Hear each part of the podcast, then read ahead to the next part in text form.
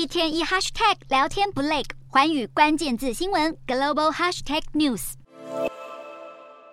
缅甸军政府二零二一年二月夺权以来，各地陆续出现名为人民防卫军的反军政府组织。由于军方持续高压控制社会，甚至多次血腥镇压境内的民主示威，让不少缅甸人忍无可忍。然而，并不是每个人都能够站在反抗最前线。对于手无寸铁又想为反抗军政府出一份心力的人，现在也有另外一种方式。有位缅甸的 IT 专家看到自己身边好友被捕之后，决定发挥自身专业，在去年初推出了一款名为《人民防卫军》的游戏。在游戏里，玩家可以扮演来自各行各业的角色，对抗军政府，并完成类似于在缅甸境内的真实任务。如果玩家玩的是免费版本，游戏开发方可以借由广告当中赚取收入，但玩家也可以付费购买虚拟弹药的装备。面对现实中人民防卫军经常面临弹尽粮绝，游戏开发者表示，创作游戏的目标是为了替民兵组织筹措武器和资金，同时提高人们对缅甸局势的认识。目前这款游戏下载次数已经达到约一百万次，筹募至少有五十万八千美金和台币一千六百万。但游戏推出后，同样也遇到不少阻碍，像是 Google Play 不允许游戏利用敏感事件。或苹果的 App Store 禁止针对任何真实政府，导致游戏被迫删除一些军事任务，